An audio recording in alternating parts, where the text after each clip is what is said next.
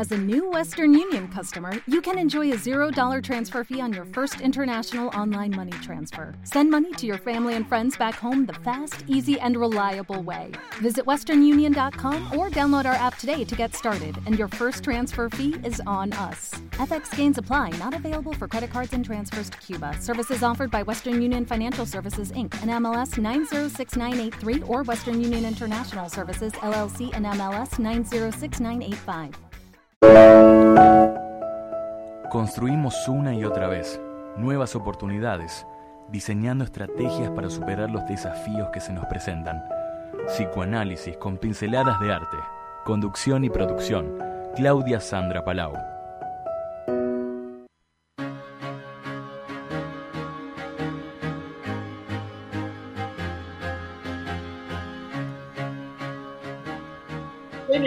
Noches, ¿cómo les va? Hoy damos inicio a un nuevo programa de psicoanálisis con pinceladas de arte en nuestro horario habitual. Volvimos a nuestro horario de 21 a 22. Eh, bueno, eh, hoy tenemos un invitado especial, Sebastián Polastro, y nos va a hablar, vamos a hablar con él. El tema de hoy es encierro. Eh, después tenemos la columna a cargo de Sonia Rolón, que nos va a sorprender con una bella historia que seguramente nos va a enamorar y hasta emocionar, como lo suele hacer siempre. Y después de la historia de Sonia, con este nuevo formato de programa, eh, va a haber un ratito de las charlas de café. Les quiero dar nuestras líneas de contacto para que por favor pidan las charlas de café, que en tiempo de pandemia, aunque el horario sea el habitual, siguen vigente. Entonces, por favor, comuníquense por WhatsApp al 11 26 42 20 42 a la página de Psicoanálisis con Pinceladas de Arte de Facebook, Psicoanálisis y Arte de Instagram o al mail de la radio www.radiotrentopic.com.ar. Bueno, ahora vamos a escuchar el tema que es la Vida, que Sonia Rolón interpreta y que caracteriza nuestro programa, y a la vuelta entrevistamos a nuestro invitado.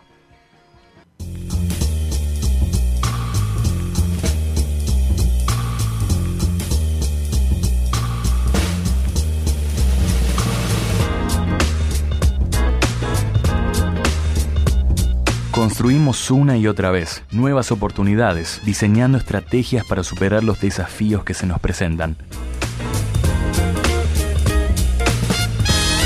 Psicoanálisis con pinceladas de arte, conducción y producción. Claudia Sandra Palau.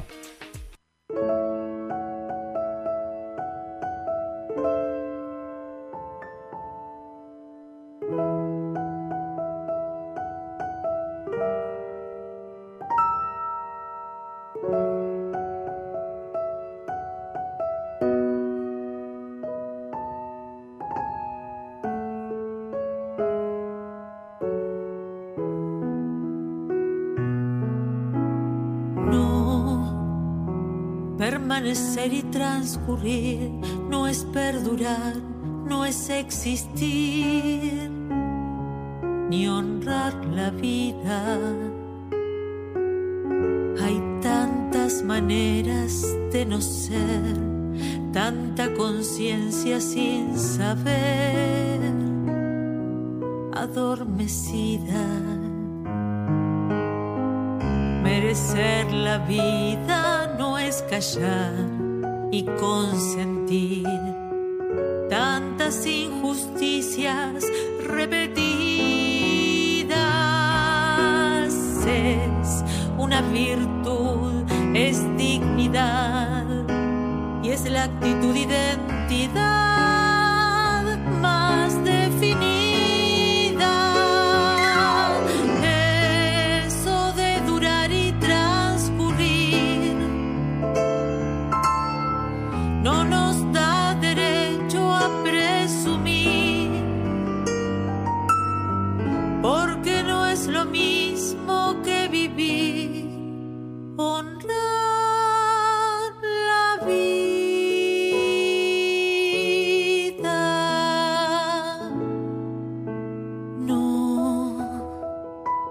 permanecer y transcurrir, no siempre quiere sugerir honrar la vida.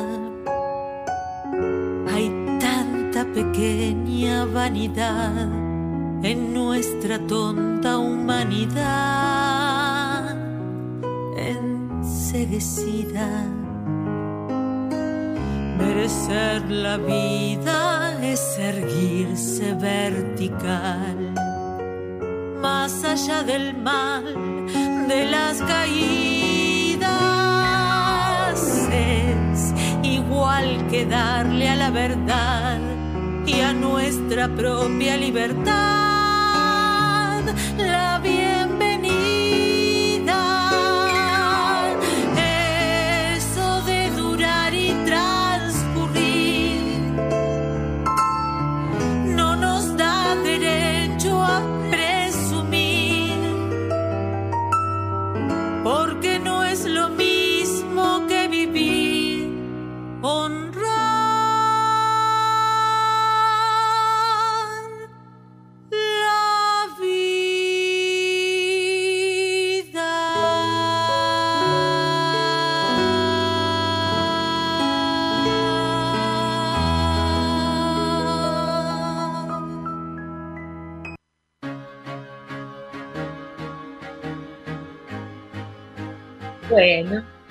muchas gracias como siempre a Sonia Rolón por este tema y le damos la bienvenida a Sebas, eh, Sebastián Polastro. Hola, ¿cómo estás? Buenas noches, Clau, ¿cómo estás?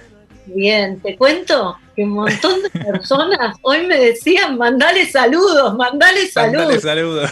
¿Se Está libre ahora. se acuerdan- se acuerdan de vos, de, de todo el mundo referi- refiriéndose a Gran Hermano? Gran hermano. Vos sabés que me sigue sorprendiendo eso. eh, han pasado muchos años, si bien seguía haciendo cosas en los medios y demás, eh, tienen Sí. mucho recuerdo de aquel momento, ¿viste? De- pasaron Aparte- 13 años. Sí, aparte me decían, un chico que se peina con el pelito, me lo describían. Mi vida. Sí, sí. eh, sí, fueron, fueron este, bueno, momentos de encierro parecidos a, en algunos puntos a, a lo que estamos atravesando hoy y en otros obviamente que no. Pero siempre muy feliz de- de- del cariño que, que se siente mucho. No sé, te pasará también a vos con las redes sociales. Viste que tienen un poco de mala fama con respecto a los odiadores o los haters, que esa es la parte, digamos, oscura, pero hay una parte de, de- luz, digamos, y si lo oponemos a la parte oscura, que, que es acercarse a gente que por ahí no podrías eh, entablar una relación. Vos me hablabas recién de gente que se, eh, se acuerda de aquel momento y, y te recuerda alguna situación puntual o algún video de aquel momento. Fueron 13 años atrás y en aquel momento no existía Instagram, o sea, recién estaba Fotolog y apareciendo al año siguiente Facebook. Entonces el contacto con la gente no era como ahora. ¿Viste? Esta inmediatez o esta cosa que te dicen, ay, me encantó. Y de repente lo estoy viviendo 13 años después, que me dicen, ay, me acuerdo cuando dijiste esto. Otro y digo, wow, ¿Se acuerdan de tu peinado del peinado. Bueno, mira, ¿se acuerdan de que lavaba la ropa? No te dijeron que lavaba la ropa porque ese es, es como algo mío. Yo era el que lavaba la ropa para 18 personas, así que eso eh, fue un distintivo mío también. Bueno, a ver, vamos a hablar un poquito de cómo estás viviendo esta cuarentena, la actual, y eh, la que estamos viviendo todos, que bueno, no es cuarentena ya, es, es muy prolongado. ¿Cómo vivís esto? Mira, como te decía, hay ciertos puntos que, encuentro parecidos. Eh, yo en Gran Hermano estuve hasta la final, estuve cuatro meses. O sea, este, es- esta es mi cuarentena más larga, mi Gran Hermano más largo, digo yo, porque el otro solo fueron cuatro meses, solo, con todo lo que ello significa. La diferencia era que en Gran Hermano yo estaba porque tenía varias metas o por elección. No había un mal afuera como ahora que hay un virus que, que es algo que existe, que es algo tangible. No hay una amenaza afuera. Ahora, viste, hay algo afuera eh, y tiene que ver con, no con una elección, pero sí con la elección de... de no, no estoy eligiendo que tengo que dejar toda mi vida, pero sí elijo dejarme cuidar por los médicos que aconsejan que nos quedemos adentro, por eh, el Estado, protegerme. Elijo quedarme acá porque realmente hay un virus afuera que eh, está haciendo las cosas complicadas. Entonces, en ese sentido, por ahí encuentro las diferencias. Pero sí hay esto que, se empezó a ver mucho en la gente. Em, viste que empezaron a, amasar, a hacer pan, a cocinar, que te decían, un día estaban, un, día estaban felices, un día estaban tristes, un día estaban que no les importaba la cuarentena, el otro día sensibles por todo. Y eso era mucho de lo que se nos criticaba a nosotros. Decían, esta gente está drogada, de repente se ríen, de repente lloran. Y sí, el encierro, el estrés, la ansiedad, bueno, vos sabés mejor que nadie, ¿no? Lo que genera eso. Me parece que en los dos casos lo que estaba en común, eh, y después te llevo algo particular que tiene que ver con el psicoanálisis, a ver qué me quieres contar de eso, eh, pero me parece que lo que tiene en común, que en los dos casos, eh, si bien en la casa de Gran Hermano vos estabas con gente, en las dos situaciones estamos alejados de personas que queremos. ¿No? Mm, total. Eh, digo, que por ahí hoy tenemos todos los dispositivos que en la casa no tenían para, para comunicarnos, ¿no? Pero digo, esta, esta cosa de la distancia, de la necesidad de, por ejemplo, eh, no sé, charlar con un amigo un ratito, tomar un café un ratito, de lo presencial, ¿no? Del abrazo de decir, uy, qué lindo, una pavada. No, no en el momento de tristeza, sino verla eh, a una amiga, a un amigo y decir, qué lindo, juntémonos. Estas cosas de los argentinos, juntémonos, ¿no? Aparte es muy nuestro eso. Por eso. Em, eh, estuve de vacaciones afuera y me, de hecho me agarró la cuarentena casi afuera cuando este, el presidente en Estados Unidos eh, o sea, yo empecé la cuarentena antes. O sea, tengo más días de, estar encerrado, porque parece que es algo, esto es algo común en mi historia, ¿viste? Si la gente se va a encerrar, vos llevate unos días más de encierro. Porque, claro, estuve, imagínate, estaba en Disney, o sea, gente de todas partes del mundo, y cuando volví acá, de la etiqueta a mi casa, unos días antes de que acá se, se decretara el aislamiento total y sin cruzar, o sea, venía una familiar, me dejaba las bolsas con la comida en la puerta, se iba y yo las entraba. Cuando estás en, eh, al menos en aquel momento, cuando estabas, habías eh, estado expuesto a una situación de, riesgo de, de ser positivo en COVID, te tenías que cuidar así. Entonces, me decía la gente que lo que ellos rescataban de los argentinos era esto. Eh, que por ahí allá en Estados Unidos trabajan, trabajan y comen a las 8 y se van a dormir y no tienen tanto. Nosotros salimos de la facultad o, del trabajo o, de las actividades que tenemos y, hey, nos tomamos unos mates, vamos a tomar una birra, nos tomamos un vino y es como todo el tiempo buscamos em, vernos, estar en contacto, el abrazo, ya la manera de saludarnos, nosotros nos metemos un beso. Sí, y aparte los fines de semana, ¿quién no ve a alguien? Total, total. vivas solo o vivas en familia, siempre te juntás con alguien, con un amigo, con no, ¿quién no ve a alguien? A los familiares, a un amigo, a alguien ves. Familia, amigos, si no es un asado, o si no comes carne, son las pastas del domingo, si no son las pastas, son las. Pero es juntarse. Si vas al cine, vas con alguien, y si vas al teatro, vas con. Digo, eh, todo lo que se presenta para nosotros. Pero ahora te voy a llevar a lo que yo te, había dicho. Y a ver, Vos, vos decís hasta dónde. tranquila, tranquila. Soy un arriesgado yo, Clau. tengo confianza en vos, así que. Bueno, vamos, vamos entonces. Em, yo digo siempre que con esto del barbijo y con esto de la distancia, ahora estamos en una época de miradas. Y que considero que en la medida en que podamos, estaría bueno tener una mirada solidaria, comprensiva, tierna con el otro. Te pregunto esto porque en la casa estaban mirados todo el tiempo. ¿Cómo viviste esto de la mirada del otro? Every day we rise, challenging ourselves to work for what we believe in. At US Border Patrol, protecting our borders is more than a job. It's a calling. agents answer the call, working together to keep our country and communities safe. If you're ready for a new mission, join U.S. Border Patrol and go beyond. Learn more at cbp.gov/careers. Hello, it is Ryan, and we could all use an extra bright spot in our day, couldn't we? Just to make up for things like sitting in traffic, doing the dishes, counting your steps, you know, all the mundane stuff. That is why I'm such a big fan of Chumba Casino. Chumba Casino has all your favorite social casino style games that you can play for free anytime, anywhere with daily bonuses. That should brighten your day a little.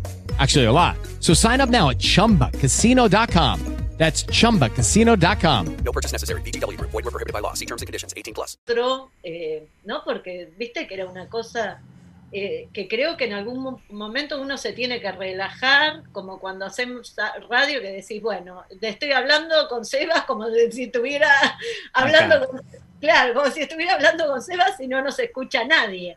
Digo, ¿cómo vivías esto de la mirada?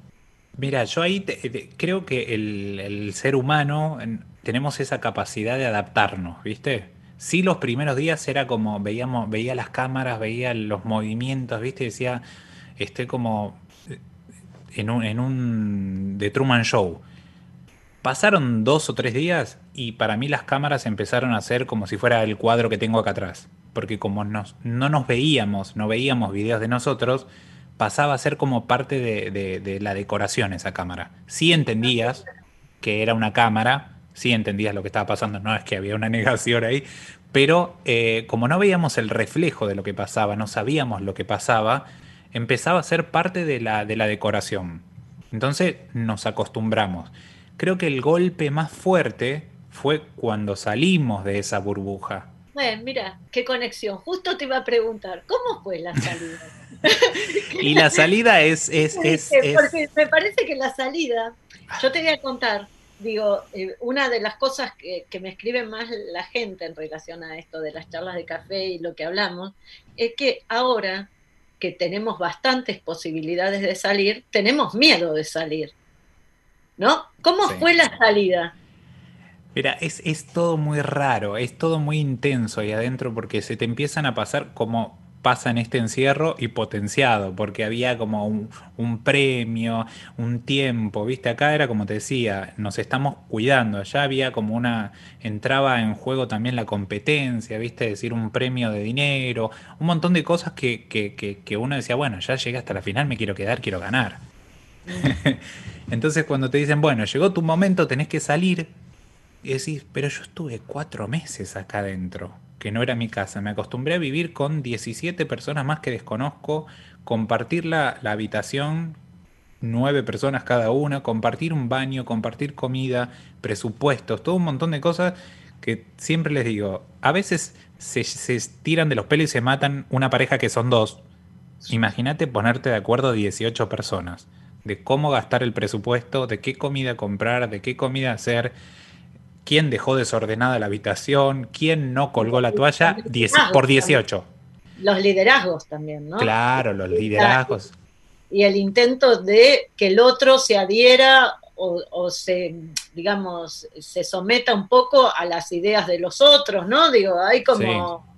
Y la persecución también, cuando empezás a ver que sale cierta gente, cuando este, se empieza a hacer fuerte alguno, viste, es como que empieza al no tener contacto con la realidad, porque eso que vivíamos ahí adentro era como una burbuja, era como volver en, un- en- en cierto modo al, al útero materno, ¿viste? Vos sabías que ahí adentro no te podía pasar nada, no te iban a robar, no, no, la violencia no estaba permitida, quien se pusiera violento era expulsado, si te dolía la cabeza, gran hermano por el altavoz te decía, Sebastián, tenés algo en el box de intercambio. Abrías una caja y salía con tu nombre una pastilla, ¿entendés? Era como todo muy, muy irreal. Entonces, es muy fuerte cruzar esa puerta a la realidad, que es toda de golpe. Porque encima, del otro lado, te esperaba gente que se había fanatizado con el programa, que lo había visto cuatro meses, que había visto tu cómo te fuiste, cómo fuiste viviendo, cómo fuiste jugando, cómo fue la exposición, con los fanatismos y los odios, porque cada persona, persona barra personaje, porque también es un programa de televisión y, y está editado como para resaltar ciertos rasgos de cada uno, se encontraba con, con vos y te quería tocar o te quería abrazar y vos no entendías, porque yo era el más chico. De hecho, eh, fui el más chico hasta esa edición, fui el más chico que entró con 20 años. Yo había terminado el colegio recientemente. Vivía en Luis Guillón, zona sur, eh, con una familia de, posición media, mi viejo camionero, mi vieja ama de casa. Llegar así y de repente te suben a una plataforma donde vos subís y la gente grita tu nombre, hay cámaras, hay luces, es como que de vivir cuatro meses encerrado viendo a las mismas personas y cada semana una persona menos, una persona menos, a todo ese lío fue como un choque.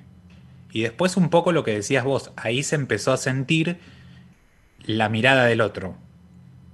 La mirada del otro que te estuvo observando cuatro meses y que algunos, respetuosos, y algunos creían que tenían cierto derecho sobre vos, ¿viste? Porque como te habían visto, habían visto cómo dormías, cómo te despertabas, cómo te bañabas, eras como casi una bien cosificado, digamos.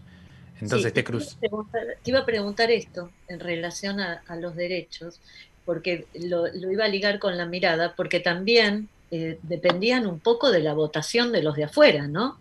Sí. ¿Cómo era eso? ¿Cómo vivías eso? Porque digo, ahí eh, tratabas de seducir a los otros para que te voten, lo, te- lo vivías relajado y ya, la tensión de si te quedás, te vas, porque esto también es. Sí, sí, to- todo empieza a jugar. espera a ver si sale una medida para, viste que hay gente que está esperando la medida para que le permitan salir, digo, eh, Claro, claro. A mí, a mí puntualmente me pasó que el- primer filtro del juego es te votan tus compañeros. El que tiene más votos, los que tienen más votos quedan en placa y ahí decide la gente. Yo no fui nominado hasta el final por mis compañeros, cuando ya quedábamos muy poquitos. Entonces no, no estuve muy expuesto a esto de me voy a ir o no. Eh, sí vivía el, el- el, digamos, la crisis o el desarraigo de que se estaba yendo mis amigos que había formado ahí. Digo, mi grupo de pertenencia que había encontrado se empezaban a ir. Y digo, me estoy quedando solo, ¿qué pasó? Eh, pero no estaba yo en placa todo el tiempo, como otros compañeros o compañeras que sí enfrentaban a que cada semana se podían ir. Entonces, cuando me empezó a tocar eso, las últimas dos nominaciones, que ya eh, quedábamos casi todos en placa porque éramos tres o cuatro o cinco, eh, ahí sí se, se sentía esos días. Digo, o sea, hay alguien afuera que está decidiendo si yo me quedo o me voy. Y eso de alguna manera te, te- te atravesaba o te cambiaba el humor o te bajoneaba. te condicionaba un poco. Claro, sí, te condiciona.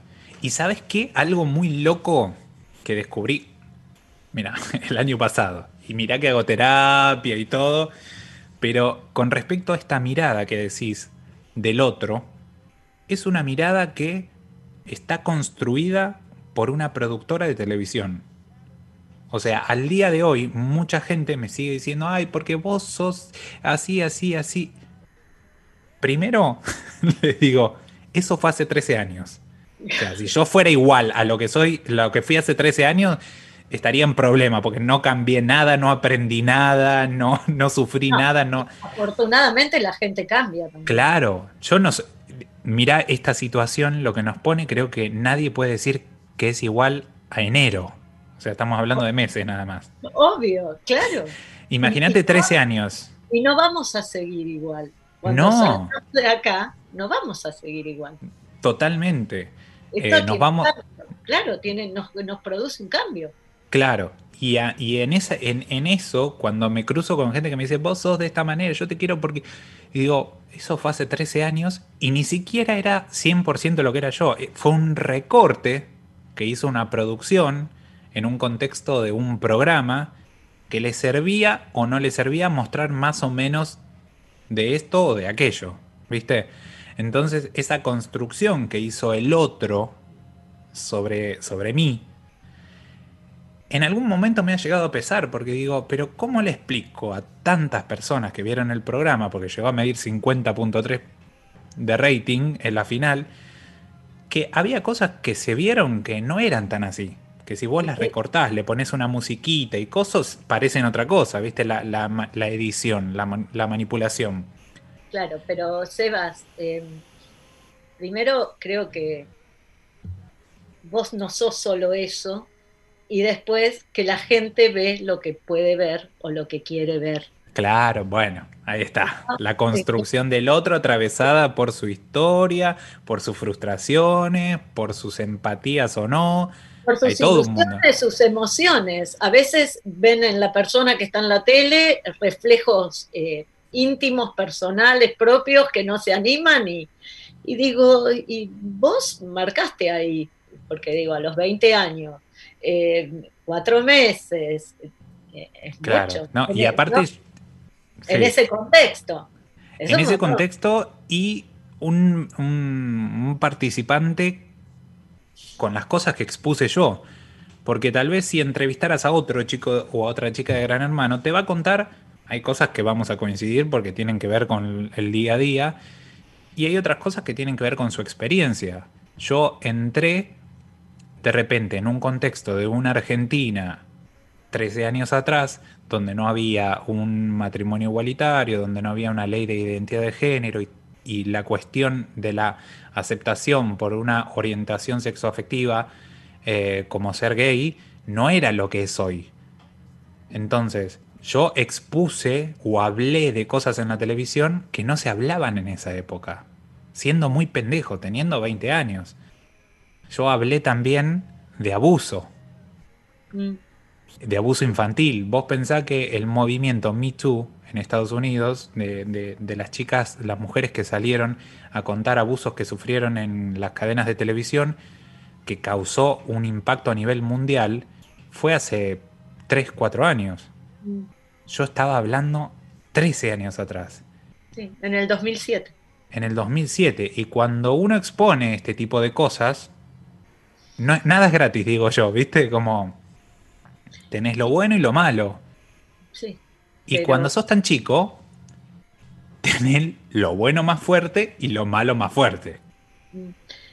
Sí, pero mm, creo que, bueno, también esto habla de vos, ¿no? de, la, grandeza y hay que animarse eh, y que afortunadamente me parece que, que también le abriste ideas a mucha gente. ¿no? Le, diste herramientas, elementos. Eso que, pasa a veces cuando uno se identifica con alguien que, está del otro lado de la tele y puede decir, bueno, yo puedo hablar de esto también, ¿no?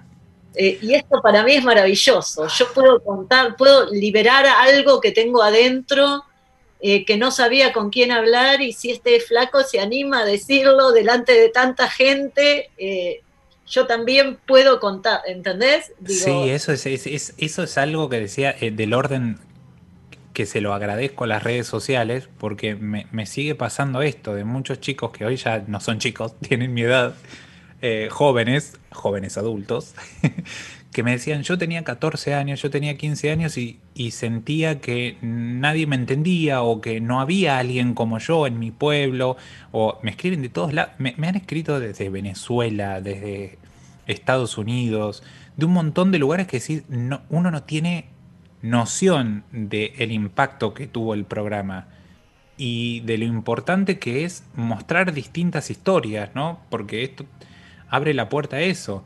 Eh, mucha gente que, que se sigue contactando tanto tiempo después a decirme que sintió que no estaba solo. Y para mí eso fue como, no gané el reality, pero para mí, para mi fin, que era lo que yo quería, que era esto, que se, que se naturalizara algo tan natural, tan, tan bello como es amar, no importa a quién, es amar, es amor.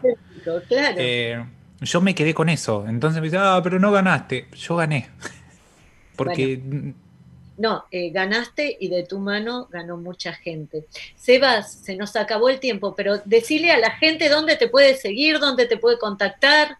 Me siguen en, en todos lados, estoy como Sebas Polastro, con doble L. Sebas Polastro en Instagram, en YouTube, en Twitter, en todos lados me van a encontrar. Fácil, simple. ¿Y estás haciendo algo donde te pueden ver o tenés algún proyecto? Sí, eh, ahora me pueden ver, yo hago contenido en todo el, todo el tiempo, en tanto en Instagram como en YouTube. Hey guys, it is Ryan. I'm not sure if you know this about me, but I'm a bit of a fun fanatic when I can. I like to work, but I like fun too. It's a thing. And now the truth is out there. I can tell you about my favorite place to have fun. Chumba Casino. They have hundreds of social casino style games to choose from with new games released each week. You can play for free anytime, anywhere and each day brings a new chance to collect daily bonuses. So join me in the fun. Sign up now at ChumbaCasino.com. No purchase necessary. VGW Group. Void were prohibited by law. See terms and conditions. 18 plus. Lucky Land Casino asking people what's the weirdest place you've gotten lucky? Lucky? In line at the deli, I guess? Aha, in my dentist's office. More than once, actually. Do I have to say? Yes, you do. In the car before my kids' PTA meeting. Really? Yes. Excuse me, what's the weirdest place you've gotten lucky? I never win and tell. Well, there you have it. You can get lucky anywhere playing at LuckyLandSlots.com. Play for free right now. Are you feeling lucky? No purchase necessary. Void where prohibited by law. 18 plus. Terms and conditions apply. See website for details. YouTube y en cuanto esto pase, eh, se va a estrenar una película que se llama La sombra del gato, que se tendría que haber estrenado en junio, pero bueno, el contexto no ayudó, así que estamos esperando que pase esto una película, una coproducción con Estados Unidos muy interesante. Así que Bueno. La sombra del gato muy pronto. A verla, la veo y te escribo. Dale, de una. Dale. Bueno, gracias, Sebas. Muchas Muchísimas gracias. gracias a vos, Clau. Un beso noches. grande para todos. Gracias. Eh, bueno, ahora vamos al tema musical y a la vuelta, la columna de Sonia Rolo.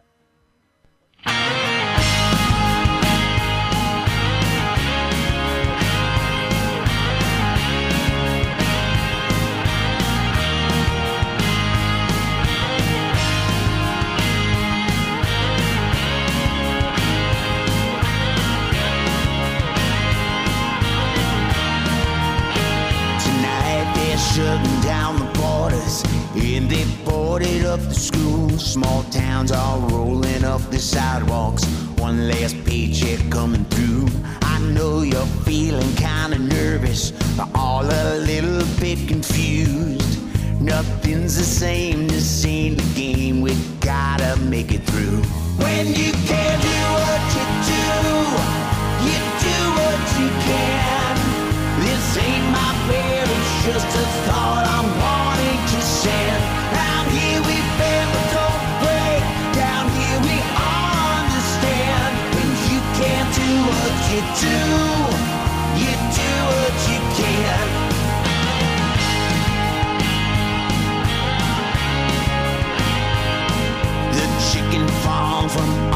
Arkansas bought workers PPE.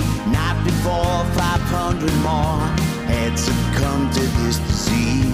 Honest men and honest women working for an honest wage. I got a hundred point one fever, and we still got bills to pay. When you can't do what you do,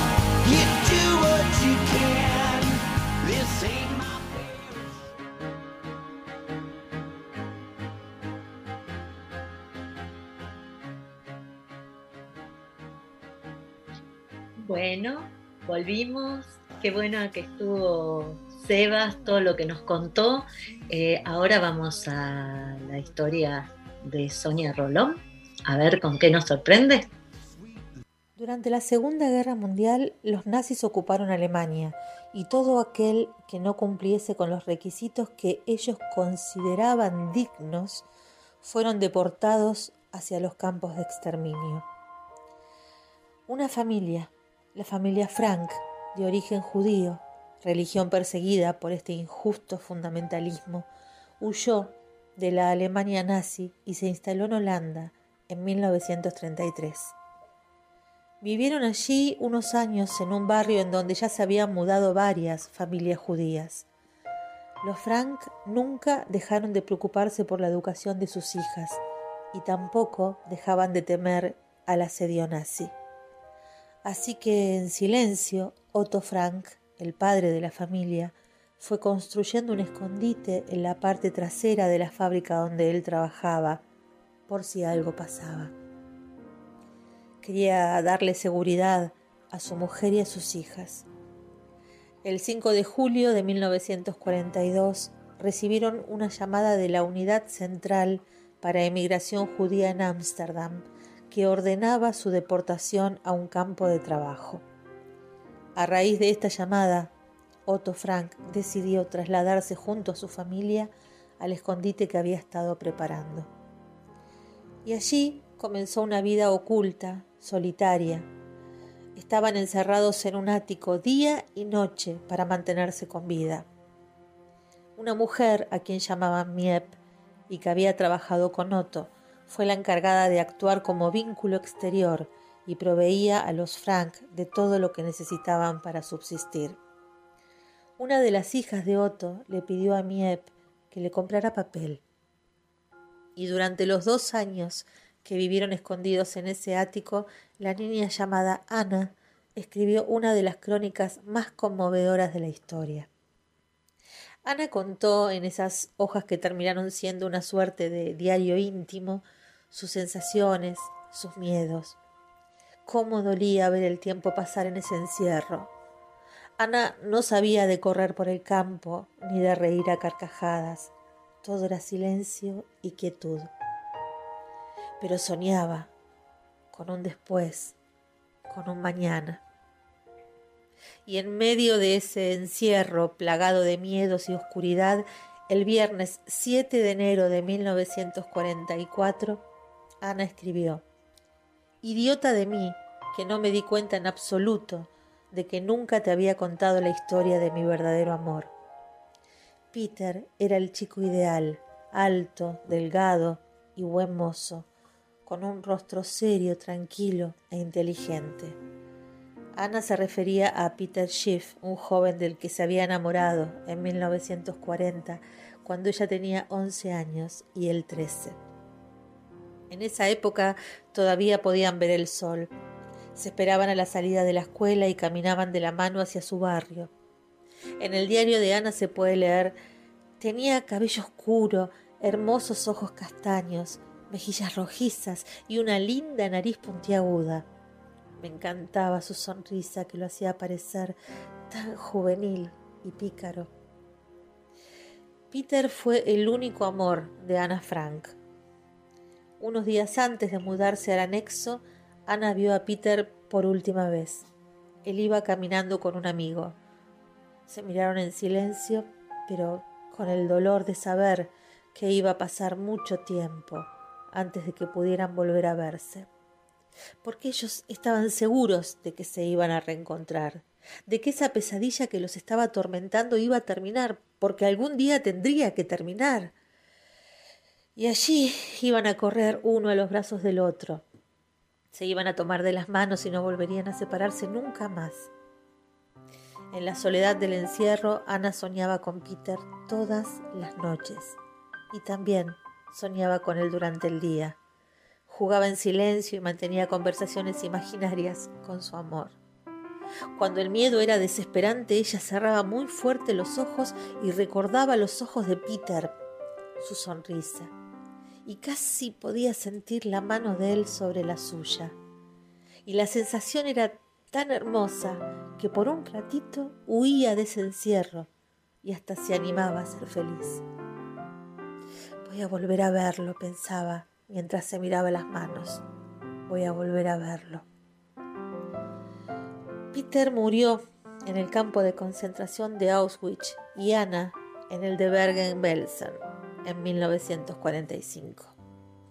Murieron solo por ser judíos. Murieron por la causa más injusta del mundo.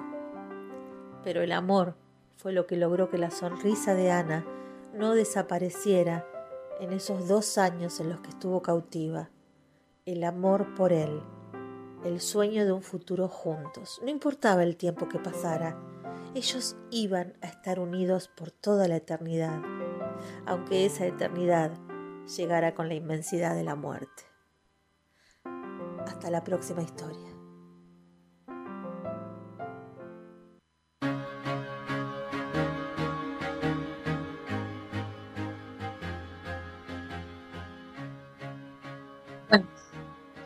Qué, historia tan conmovedora, ¿no? Eh, y de, esos amores que se ven rotos, de esas vidas que se ven truncas por decisiones de otras personas. Eh, triste, eh, pero bueno, son situaciones de la vida, situaciones de las vidas de algunos y dolores que dejan ahí cicatrices para la humanidad. Eh, vamos a hablar un poquito de las charlas de café. Eh, en las charlas de café apareció esto que, yo le planteé a Sebas. Eh, ahora en la ciudad de Buenos Aires hay más permisos para salir, hay más posibilidades de salir.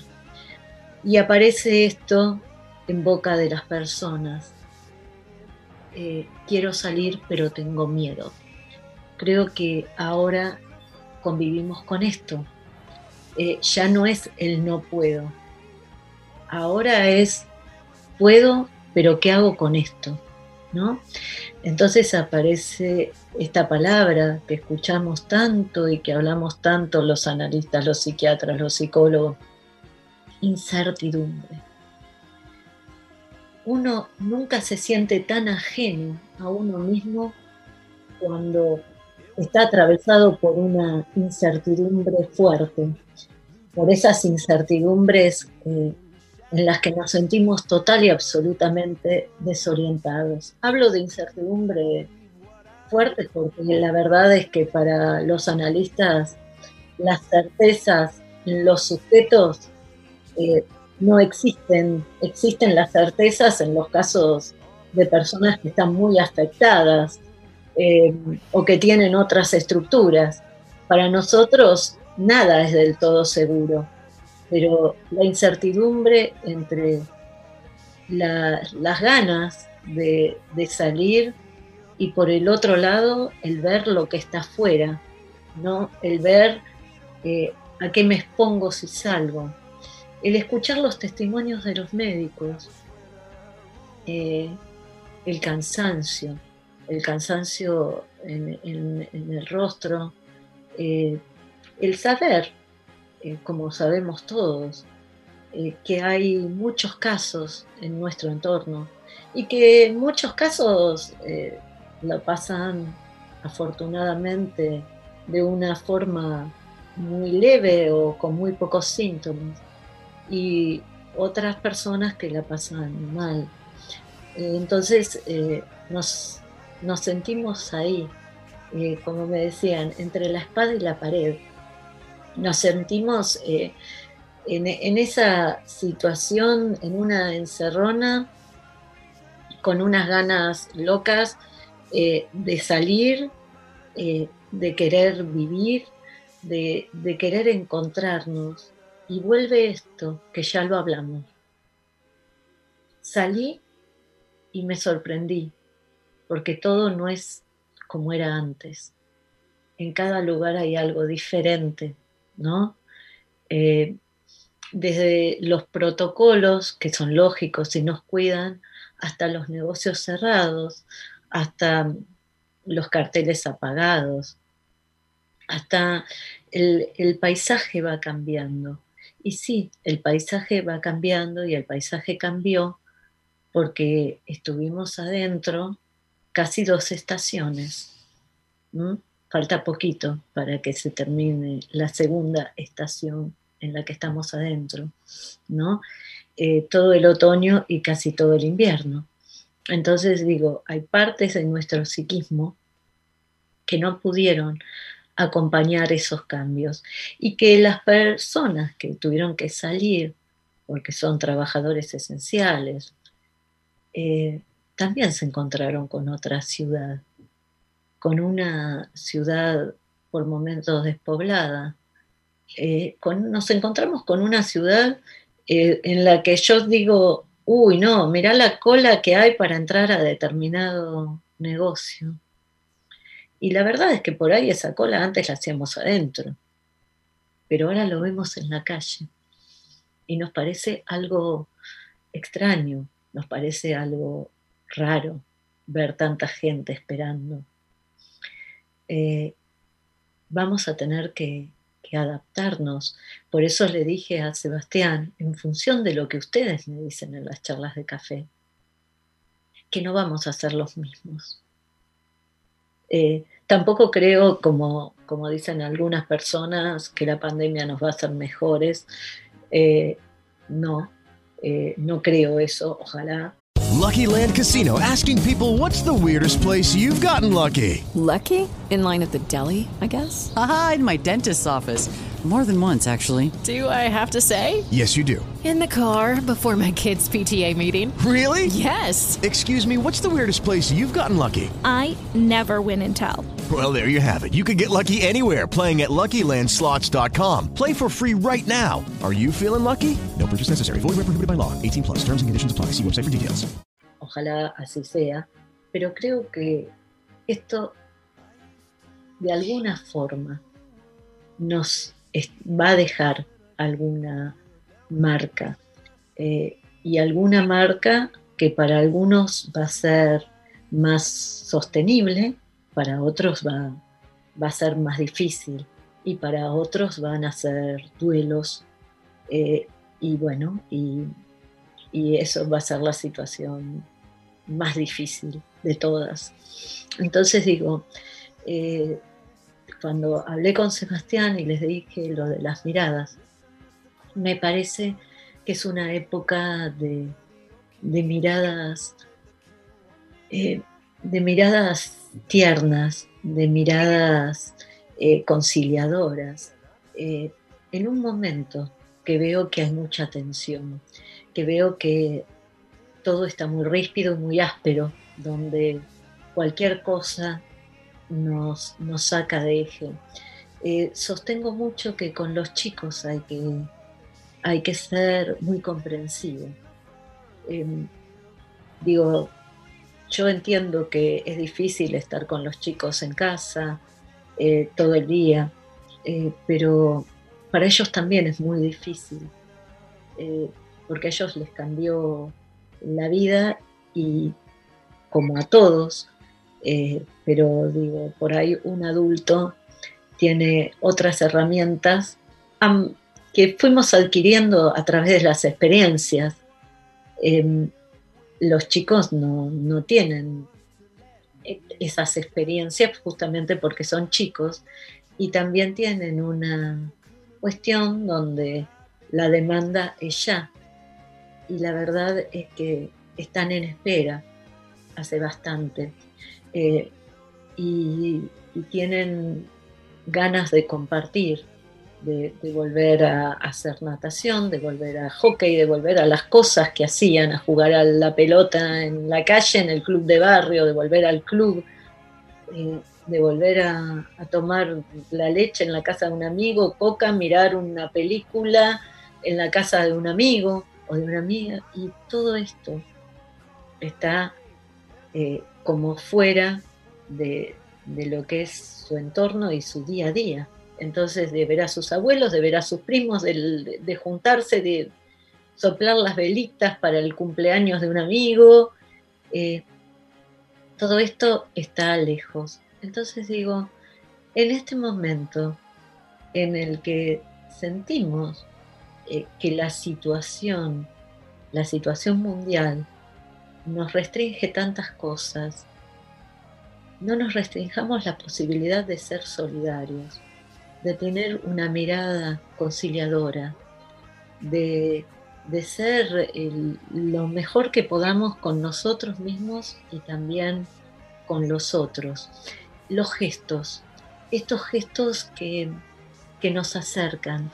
Esto en épocas de miradas, uno está muy pendiente de los, de los gestos del otro, está muy pendiente de quizás quién te acerca una mano, una palabra.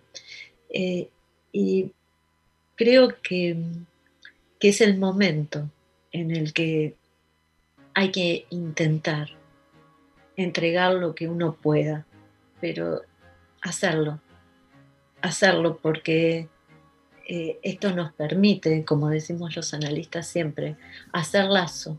Y cuando uno da algo, eh, un, gesto, una palabra, bueno, tranquilo, va a pasar, fíjate, veamos, eh, está acercándose. Y no nos olvidemos que los seres humanos, los sujetos, eh, somos seres sociales y sociales también.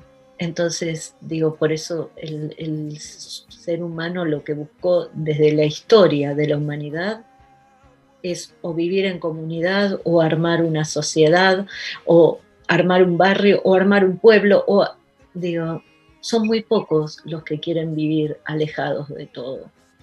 Entonces digo, en este momento, por ahí estar cerca, con un acto, con un gesto, bueno, eh, diluye bastante las situaciones de tristeza. Digo, siempre está bueno que nos sorprendan con, algo que, que no esperábamos y que nos sorprende para bien, porque las sorpresas tienen las dos vertientes, ¿no? Uno siempre que piensa en una sorpresa piensa en una sorpresa agradable, pero también existen las otras. Las malas noticias también nos sorprenden pero como eh, creo que cada uno ve en su futuro, eh, en su futuro más inmediato, eh, y si miramos para atrás también, pero digo, por ahí, falta es para esto, falta, no sé, hoy, hoy una persona que tuvo una charla de café me decía que, que su hijo está por egresar eh, de la secundaria y ya les avisaron del colegio eh, que seguramente no vuelven, que no tienen noticias si vuelven, ¿no? Entonces eh, hablábamos de todo lo que se pierde. Entonces digo, uno va en su listado que tenía para, proyectado para este año, va a haber muchos tildes con el no, ¿no? Esto no, lo otro no, esto no, esto no. Entonces digo, ya que vemos que hay tantos no, eh, ¿por qué no regalarnos algo o regalarle al otro algo que nos puede hacer sentir bien y hacerle sentir bien al otro? Eh, siempre digo que a mí me, me enamoran los gestos esos, esos gestos que son por ahí muy pequeños, pero yo siempre digo que hay gestos chiquitos que hacen bien a lo grande, ¿no? Que hacen muy bien, eh, que, proliferan eh, adentro nuestro y adentro de, del que los tiene. Entonces digo, este me parece que es el momento de buscar dentro nuestro, buscar eh, quiénes somos, qué cosas tenemos que cambiar, armar un proyecto, eh, buscarle la vuelta y también buscar qué gestos podemos tener con el otro, en la medida en que podamos, en la medida que, sintamos que, es viable.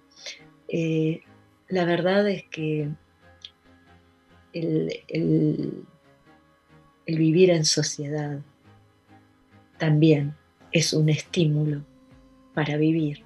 Nuestros afectos son un estímulo para vivir.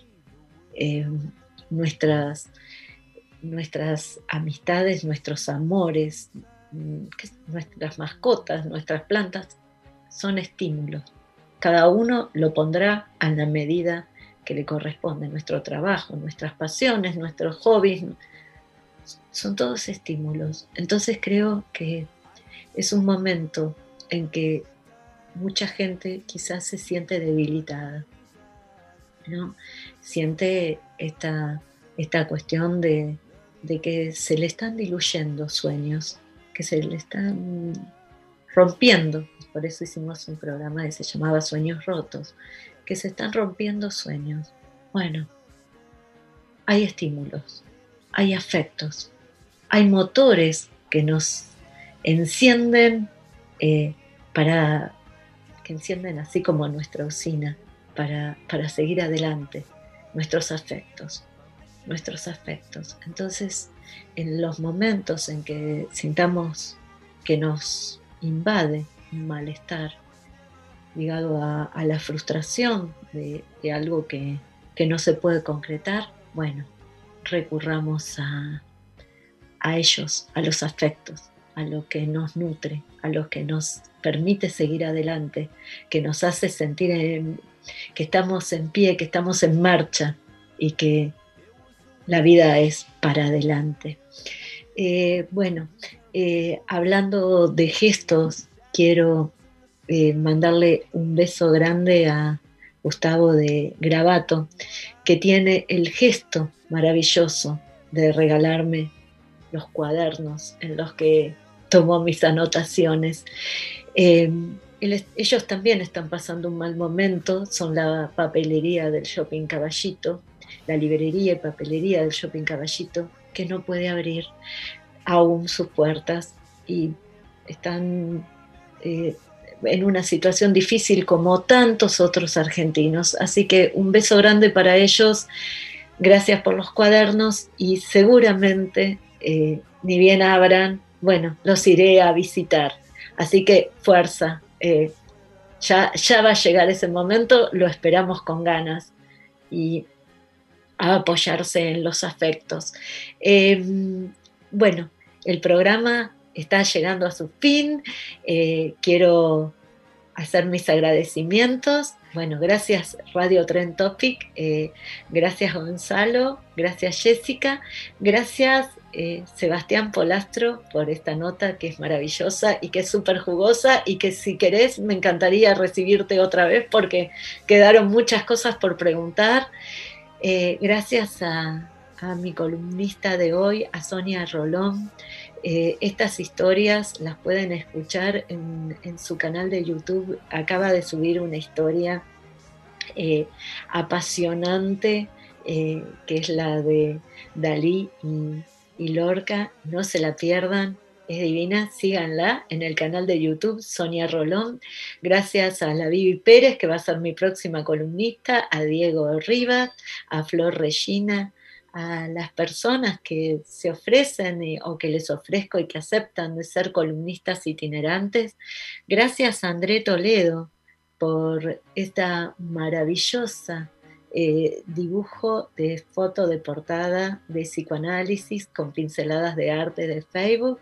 Gracias Le Consar por los logos divinos que siempre me haces y quiero que nos quedemos con algo de, esta reflexión.